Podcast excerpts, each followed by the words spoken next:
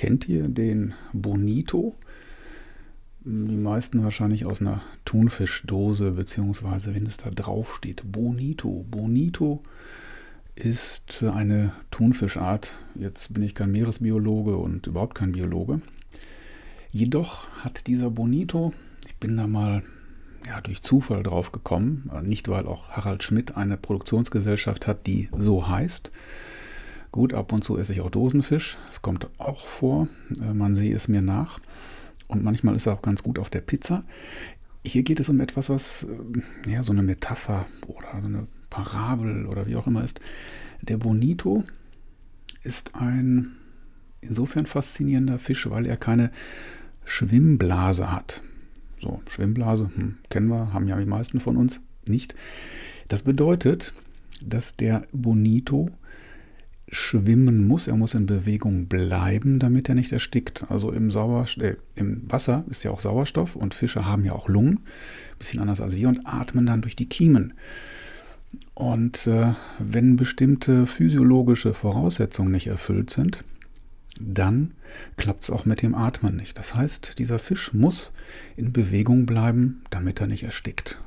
Und das ist doch eigentlich eine hm, super interessante Botschaft, weil äh, wenn wir selber nicht in Bewegung bleiben, geistig oder körperlich.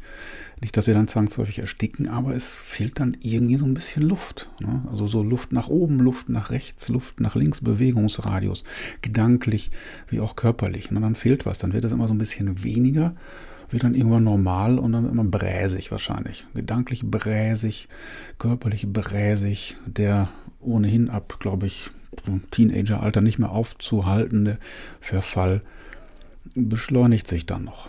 Das ist so, denkt an den Bonito, bleibt in Bewegung. Das versuche ich mir auch immer wieder zu sagen. Wenn ich das dann hier rede, erinnere mich wieder dran, dass ich dann mit dem Bonito ja, vielleicht einiges. Ist ja natürlich bequem, einfach mal so immer die Füße hochzulegen. Ach ja, haben wir immer schon so gemacht. Äh, ist ja ein Unternehmen wahrscheinlich ähnlich. Ne? Ähm, ach ja, wir bleiben bei dem, was sich bewährt hat. Und merken aber gar nicht, dass dann eben die Nichtbewegung, sondern das Mitschwimmen nicht gerade gesundheitsförderlich ist.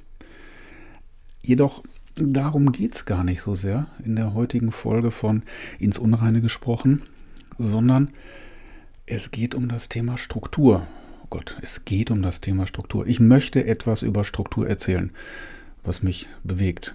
Weil das ist so eine Ambivalenz mit der Struktur. Zumindest bei mir ist das eine Ambivalenz, weil ich mag sie grundsätzlich, aber tue mich gleichzeitig schwer damit. Will heißen, es ist schön, wenn es für bestimmte Dinge Regeln gibt, Zeitabläufe, ähm, zur Verfügung stehender Raum, ob das in Quadratmetern ist oder in Zeit. Mh, hm, ja, genau, Quadratmeter oder Zeit, fiel mir gerade so ein, oder Kästchen bei Excel, das ist immer ganz toll, wenn man da weiß, ah, da muss ich was ausfüllen. Und äh, die Berater unter uns oder wer mit Berater mal zu tun hat, der weiß vielleicht auch, die arbeiten ganz gerne so mit vier Kästchen oder vielleicht auch ein paar mehr, aber vier ist so eine ganz gute Größe. Das haben sich, glaube ich, die Boston Consultings mal ausgedacht vor vielen Jahren und sagen dann, das kann man alles irgendwie leichter strukturieren, wenn man es in vier Feldern hat. Ja, so. Das ist so zweidimensional, das kann man, kriegt man auch ohne räumliches Vorstellungsvermögen auf die Kette. Äh, vier kriegt man hin, das sind weniger Finger als an einer normalen Hand und das ist dann transparent. So zum Überblick. Der Haken bei der Sache ist dann ja, wer das schon mal gemacht hat, wenn dann diese, na sagen wir mal, Matrix, diese Felder, diese Struktur, wenn die dann da ist und irgendeiner meint, das muss in irgendeine Kategorie passen.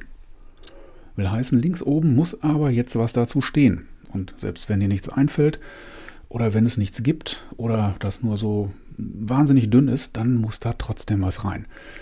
Und dann hat man auf einmal eine hm, gefühlte Gleichgewichtigkeit, brokelt etwas in ein Feld rein, weil da ja was stehen muss, sonst wäre es ja leer und wenn es leer ist, dann weiß ich irgendwas nicht, dann bin ich ja vielleicht, hm, bin ich ja vielleicht irgendwie.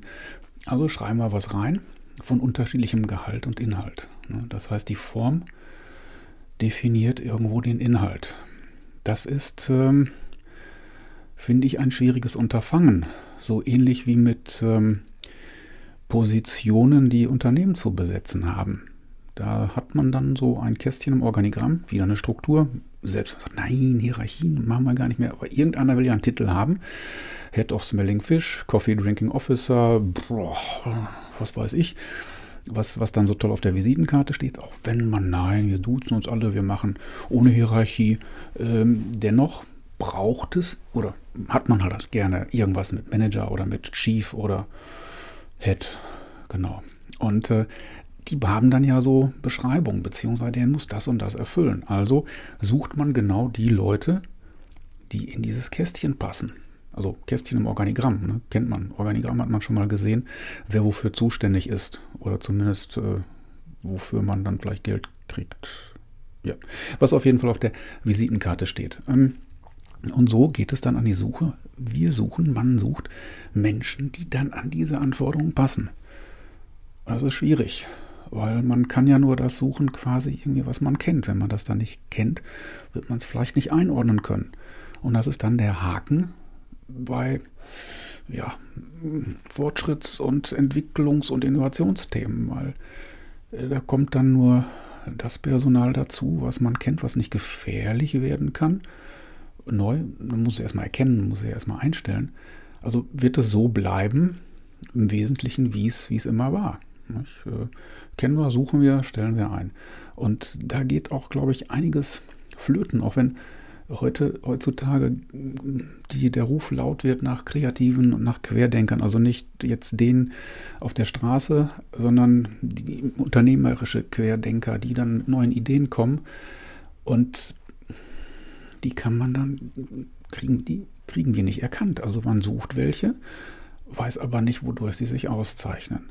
Und ähm, ja, das senkt das Risiko irgendwie, dass man jemand falsch einstellt oder was Falsches macht, aber senkt auch die Chance für, für irgendwas Neues. Und ich habe in diesem Kontext mal von einem schlauen Menschen, jetzt weiß ich nicht mehr, wer es gesagt hat, das war wohl zu Zeiten, als ich mich selber noch beworben habe, da sagte jemand, wir äh, pressen keine Köpfe in Kästchen, sondern wir machen Kästchen um Köpfe.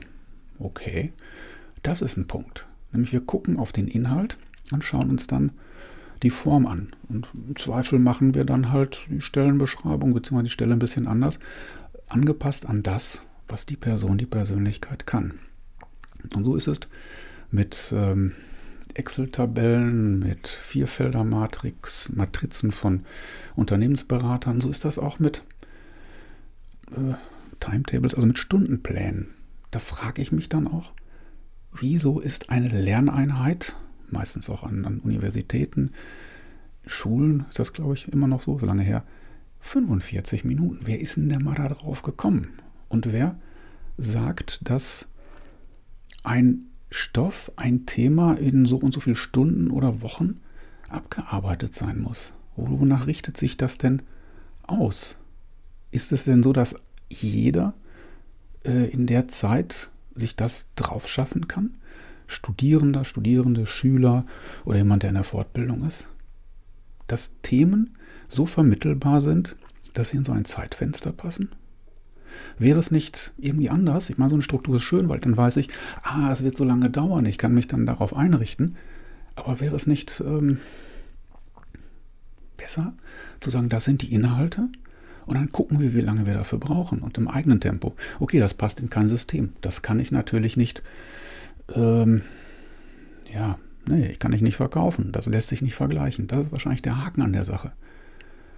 Und dafür braucht man möglicherweise auch diese Struktur, was natürlich dazu führt, dass dann Menschen, die anders lernen, anders in einer Sache vorgehen, dann vielleicht sogar besser sind, aber an diese Struktur sich halten müssen, weil, in Anführungszeichen, man das ja so macht oder weil es immer so gemacht wurde. Das ganze Bildungssystem baut sich so auf. Und ähm, da fällt mir ein, der ja, ich glaube, das war ein Brite, äh, Northco, ja, Parkinson heißt er. Nicht der mit der Schüttellähmung, sondern ein anderer Herr Parkinson. Der hat unter Beamten, das war wohl in den 50er, 60er Jahren in, im Königreich, im Vereinigten, äh, festgestellt, dass sich die Arbeit mit der zur Verfügung stehenden Zeit ausdehnt. Das kennt jeder von eigenen Projekten, wenn er vielleicht mal eine Hausarbeit geschrieben hat oder was anderes. So 5.12 Uhr geht es dann los. Dann fangen, merken wir, oh, der Abgabetermin rückt dann näher, da müssen wir mal ein bisschen Gas geben. Ähm, das ist dann auch so mit, äh, glaube ich, mit diesen, mit, mit, mit Lerneinheiten oder Einheiten überhaupt. Äh, wir nehmen eine, das dauert jetzt, ach, so ein Kurs zum Beispiel. Wir wissen, dass der eine Woche dauert und dann müssen wir die Inhalte reinpacken, weil wir können den nicht unterhalb einer Woche, dann wäre das ja wahrscheinlich zu dünn, dann kommt das nicht an, das wäre zu kurz. Das kann auch nicht der Anspruch sein, da muss man mehr Zeit. Punkt, Punkt, Punkt. Und was passiert dann? Dann werden Inhalte gedehnt oder Inhalte erfunden, damit dann halt die Zeit genutzt wird. So schräg, oder? Kann man das nicht andersrum machen? Allerdings, hm, dann weiß ja auch keiner, brauche ich ein Semester, ein Jahr, zwei Jahre, zwei Stunden, um das auf die Kette zu kriegen. Aber wäre das nicht individuell besser? Okay, dann gibt es halt eben nicht nach zwölf Jahren ein Abi und nach acht oder wie viel Semestern ein Bachelor, sondern irgendwann dann, wann das soweit ist. Wenn ich fertig bin, wenn ich es dann gelernt habe und nicht, also verstanden habe und nicht nur auf dem Papier. Das ist so die Sache mit der Struktur, wie sie mir einfällt. Aber hm, wer sowas macht, äh, gut, gibt kein Zertifikat, hoho, hm, ne, Lebensschule. Wenn einer sagt, ja, die Lebensschule hat mich gelehrt, dann lachen wir den aus, weil er kein Zertifikat hat. Aber er lebt, insofern muss er irgendwas richtig gemacht haben. Ähm, da ist man dann so ein bisschen außen vor. Aber ist das nicht auch Lernen, das im eigenen Tempo für die eigene Entwicklung? Klar, gibt es fachliche Dinge, so Wissen. Wobei mit Wissen, da komme ich von Hölzgen Stöcksken, mit Wissen ist das so, ich kann viel wissen, aber wenn ich es nicht anwenden kann oder sagen wir es mal so eine gewisse Reife nicht habe oder Übung, dann nützt mir auch das zertifizierte Wissen wenig. Nun, das wird jetzt tatsächlich wobei es ja auch die Aufgabe beziehungsweise ähm, eine, eine Geburtseigenschaft von ins Unreine gesprochen, nämlich zu verwirren, ins Unreine zu sprechen, den einen oder anderen Impuls zum Nachdenken mitzugeben. Vielleicht war was dabei, was waren meine Gedanken zum Thema Struktur und Form. Da lässt sich bestimmt eine abendveröllende Veranstaltung draus machen. Muss jetzt aber nicht. Das machen wir später mal. Für den Augenblick soll es reichen. Bleibt mir gewogen, habt eine gute Zeit, bewertet fleißig und teilt und empfiehlt diesen Podcast ins Unreine gesprochen. Macht's gut, habt eine gute Zeit, euer Bertolt Raschkowski.